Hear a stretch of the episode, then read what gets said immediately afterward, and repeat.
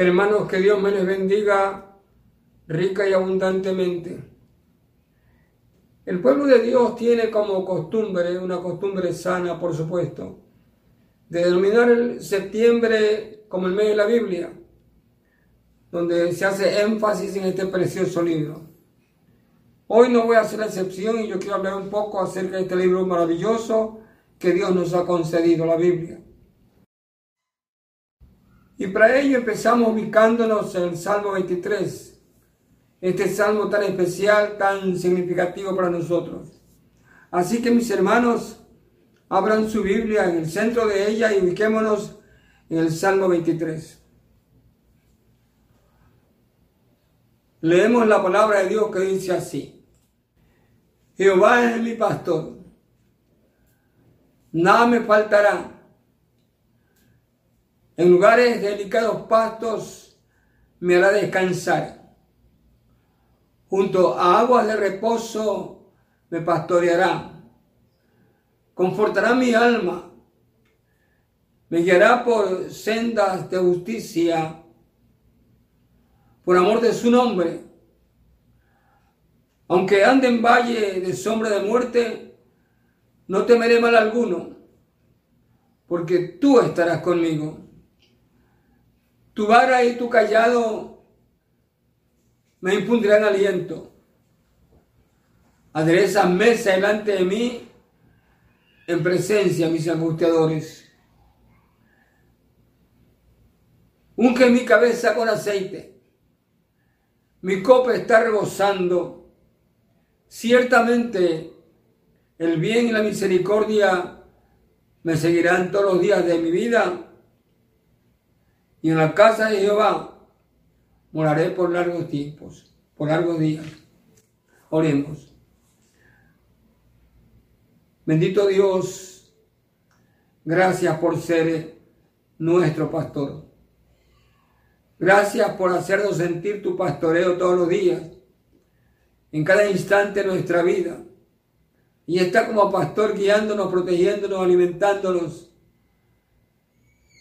Gracias, Padre, por ser nuestro buen pastor y en esta tarde, en este día, háblanos a través de tu palabra, edifícanos por ella. Gracias por la anuencia de tu Espíritu Santo. Gracias, Padre, en el nombre precioso de Jesús, tu Hijo amado. Amén. Este Salmo 23 se, se le llama el Salmo del Pastor, porque trata de la relación que unen al Señor bajo la figura del pastor con nosotros, su pueblo, su iglesia, su rebaño. El versículo 4 de este Salmo 23 habla de sombra de muerte. Obviamente no se refiere a la muerte misma, sino a los temores que origina o que causa la muerte. La muerte es la última confrontación a la que todos compareceremos tarde o temprano. Sin embargo, la muerte produce al ser humano un obsesivo temor. Miremos lo que dice Hebreos capítulo 2, 14 y 15. Y voy a leerles esta versión llamada La palabra de Dios para todos. Porque sin cambiar el contenido es más sencilla de entender. Dice así, los hijos de una familia son gente de carne y hueso. Por eso Jesús se hizo de carne y hueso. Igual, solo así pudo morir y con su muerte derrotar al diablo, quien tenía el poder de la muerte. Versículo 15. Jesús se hizo humano para liberar al ser humano, quien había estado esclavizado toda la vida por temor a la muerte. Cito algunos versículos de la Biblia que nos hablan al respecto. Empecemos con el Salmo 116, 15. Salmo 116, 15. Estimada es a los ojos de Jehová la muerte de los santos. Evangelio de Juan capítulo 11 versículo 25. El mismo Señor nos dice, yo soy la resurrección y la vida, y el que cree en mí, aunque esté muerto, vivirá. Pablo, en su primera carta a los Corintios 15, 55, lanza ese ese grito de victoria y dice, ¿dónde está muerte tu aguijón? ¿Dónde está o sepulcro tu victoria? Y en el versículo 57, primero Corintios 15, 57, Pablo dice, más gracias sean dadas a Dios que nos da la victoria por medio de nuestro Señor Jesucristo. Y Pablo también en, en Filipenses 1.21 dice, para mí el vivir es Cristo y el morir es ganancia.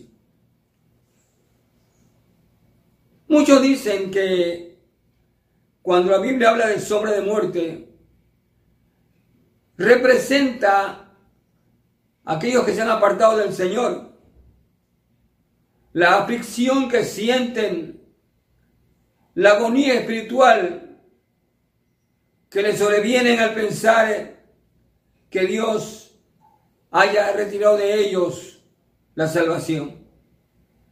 Pero mis hermanos, observen otra vez el Salmo 23. Este salmo nos enseña que como hijos de Dios hemos sido liberados del temor a la muerte. Miren el versículo 4, Salmo 23, 4. Aunque ande en valle de sombra de muerte, no temeré mal alguno, porque tú estarás conmigo. No temeremos, porque contamos en todo momento con la fortalecedora presencia de Dios por medio del Espíritu Santo que mora en nosotros. También nos dice el Salmo 23, versículo 4, tu vara y tu callado me infundirán aliento. Hermanos, como pueblo del Señor, vivimos con la promesa del Padre y con la promesa del Hijo. Veamos la promesa del Padre. Josué 1.9. Mira que te mando que te fuerces y seas valiente. No temas ni desmayes. Y aquí viene la promesa del Padre. Porque Jehová tu Dios estará contigo en donde quiera que vayas la promesa del Hijo. Mateo 28, 20. Y enseñándole que guarden todas las cosas que os he mandado, la promesa. Y aquí yo estoy con vosotros todos los días hasta el fin del mundo. Amén. Y hermanos, el Salmo 23 nos muestra una hermosa realidad para nosotros los hijos de Dios, los cristianos. Dice, Jehová es mi pastor. Hermanos, en un maravilloso sentido de propiedad hecho posible por Jesús, podemos decir con absoluta confianza que Cristo es mío y yo soy de Él. Mi hermano, mi hermana, diga conmigo, Cristo es mío y yo soy de Él. Cristo es mío y yo le pertenezco. Hermanos, el Señor no es el pastor, sino nuestro pastor, mi pastor. Y como resultado de ser propiedad de mi pastor, pues nada me hará falta, nada nos hará falta. Amén. Bueno, de aquí en adelante veremos la relación entre un pastor de ovejas, en el campo natural, un pastor de ovejas, su vara y su callado, y la hermosa relación entre Dios como pastor y nosotros como su pueblo, como sus ovejas, como su rebaño, ya en el campo espiritual. Tengamos en mente, hermanos, siempre que el callado representa la Biblia. En los usos del callado apreciaremos su enorme significado. Hermanos, nosotros sabemos muy bien que el pastor es Jesús. Las ovejas, nosotros, su pueblo. Y el callado, pues, la Biblia. Entonces, hagamos en este momento una sencilla aplicación. Era costumbre de los, que los pastores llevaran consigo una, una vara. Esta vara tenía una especie de gancho en el extremo. Ahora, esta vara, en lo natural para el pastor, tenía varios usos. Por lo menos veremos cinco, hermanos. Primero, cuando por la mañana salían las ovejas del redil o el corral, el pastor las hacía pasar una por una debajo de la vara. ¿Con qué propósito? Para contarlas una por una y ver si alguna le faltaba. A su regreso al redil del corral hacía lo mismo. Y repito, esto lo hacía para ver si le faltaba alguna.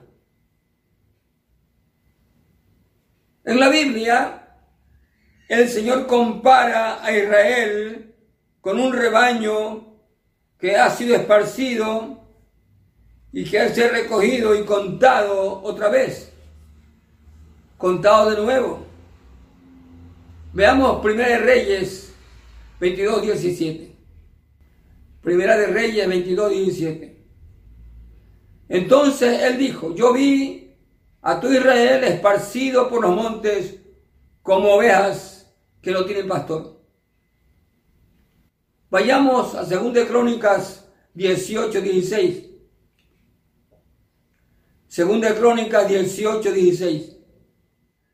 Entonces Micaías dijo, he visto a todo Israel derramado por los montes como ovejas sin pastor.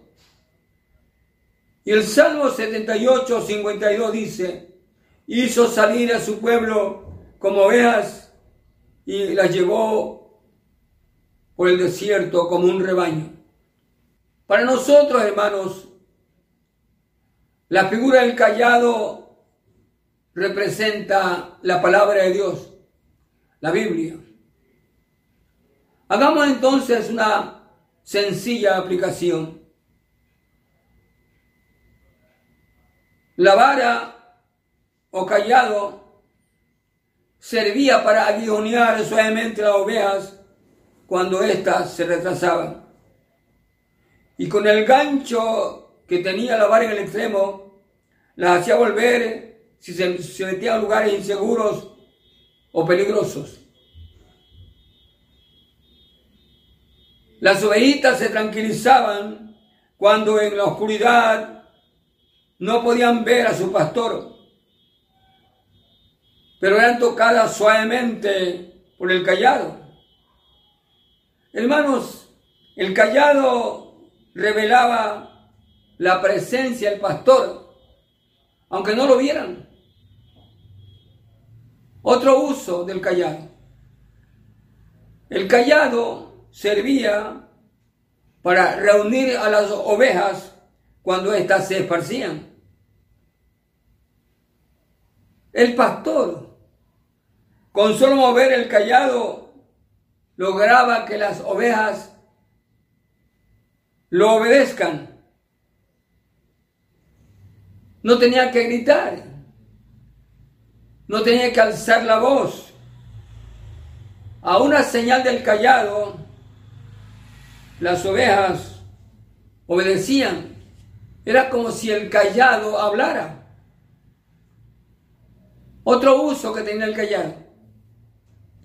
El callado servía para defender a las ovejas de fieras salvajes cuando en la oscuridad se atrevían a atacar. Y el quinto uso del callado era que servía para separar a las que no eran de su rebaño o a los cabritos. Mis hermanos, habiendo visto los cinco usos del callado, ahora sí hagamos la aplicación recordándoles otra vez que el pastor es Jesús, el callado la Biblia, el rebaño nosotros, las ovejas, nosotros, su iglesia.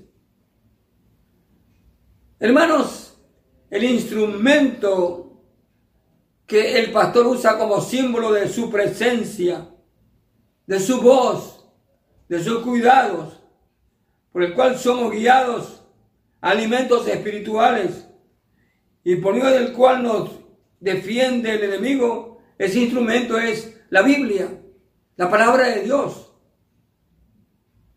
Esté callado, la Biblia es el instrumento por medio del cual el Señor nos consuela. Amén. Nos alienta en los momentos duros, tristes, difíciles por los que a veces atravesamos, hermanos. Cuando no vemos físicamente a nuestro pastor. Es por medio de este callado, la Biblia, que el Señor nos consuela en los momentos de prueba, aflicción, diciéndonos, yo soy tu amparo, tu fortaleza tu pronto auxilio en la tribulación. Esté callado, la Biblia nos alienta a serle fiel al que viene pronto por nosotros, aquel que jamás nos ha abandonado ni lo hará. Así que hermanos, démosle gracias a nuestro pastor por su palabra, por su callado, por la Biblia. Porque su callado se ha constituido para nosotros en nuestro consejero, en nuestra fortaleza. Porque su callado nos recuerda, yo diría con vehemencia, que Dios es fiel. El callado es aquella vara que nos corríe pero que también nos consuela. El callado nos saca de la senda del mal si andamos por ella y nos encamina por la senda del bien. Así que mis hermanos, cuando enfrentemos los desafíos de la vida, el Espíritu Santo toma este callado, la Biblia, y nos hace ganar para que vivamos en victoria y de ese modo hacernos más que vencedores. Este instrumento esté callado. La Biblia nos hace sentir seguros de que somos propiedad de aquel que nos ama, de aquel que nos ha contado como suyos de su propiedad. Este instrumento, este callado, la Biblia, es usado por el Espíritu Santo para alentarnos, consolarnos y guiarnos. Es por medio de este callado, la Biblia, que el Espíritu Santo corríe nuestro rumbo equivocado y nos conduce por la senda de fe. Es por medio de este callado, la Biblia, que nos consuela en los momentos de prueba o de aflicción. Y nos dice, soy tu amparo, soy tu fortaleza. y nos hace sentir seguros, reconfortados por la presencia de su Espíritu Santo. Yo quiero que miren conmigo el versículo 5, el Salmo 23. Dice, aderezas mesa delante de mí en presencia de mis angustiadores. Ustedes saben que aderezar mesa es preparar banquete. Pero el salmista dice que este banquete lo prepara el Señor en la misma presencia del enemigo, del problema, de la dificultad. Observen el versículo 5, Salmo 23, 5. Pues también nos dice, un que es mi cabeza con aceite, mi copa está rebosando. Como sabemos, el aceite simboliza la presencia del Espíritu Santo, la unción del Espíritu Santo, la llanura del Espíritu Santo. El Señor nos da su copa de bendición y de paz en todo tiempo, pero especialmente, mis hermanos, en las circunstancias difíciles por las que estemos atravesando. En el mismo frente de batalla. Finalmente hablaré lo que para mí y creo que para todos ustedes como hijos de Dios es importante. El uso del callado o la Biblia como la palabra de Dios. Hermanos, la Biblia, como la espada del Espíritu Santo, como la palabra de Dios, nos ha sido dada para que entremos en acción, no para la pasividad o la inactividad, para que entremos en acción. Después de esta pandemia infernal que estamos atravesando, la gente se siente atemorizada y sin esperanza. Esa gente tiene que ver en acción a cristianos ungidos lleno del Espíritu Santo y la palabra, a proclamar en sus vidas y con sus vidas el mensaje cristocéntrico de un Cristo que ama, que salva y que libera. Del mensaje lleno de misericordia del Cristo que, que ama y que libera la esclavitud del mal y que salva de esta vana manera de vivir. De allí que mis hermanos, el Señor nos demanda que tomemos la palabra. Oremos pidiendo al Espíritu Santo que nos asiste en el discernimiento de ella, lo obedezcamos y que entremos en acción.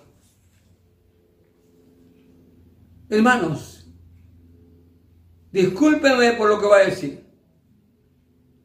Pero cada uno de nosotros, incluyéndome a mí, tenemos que entender de una vez y para siempre la respuesta a los problemas más acuciantes de esta hora, la más oscura de la historia. La respuesta está en la palabra de Dios. Tenemos un país, una ciudad, familias, a muchas personas que andar para Cristo. La Biblia es la palabra de mando para nosotros. La palabra de mando a que seamos más que vencedores. Hermano, hermana, escucha este urgente llamado de Dios. Es para ti y para mí, de modo personal e individual. Y Él nos dice y te dice, toma mi palabra, ora, léela, obedécela y conquista. Con esto en la mente y el corazón, me despido de ustedes, hermanos, que Dios me les bendiga.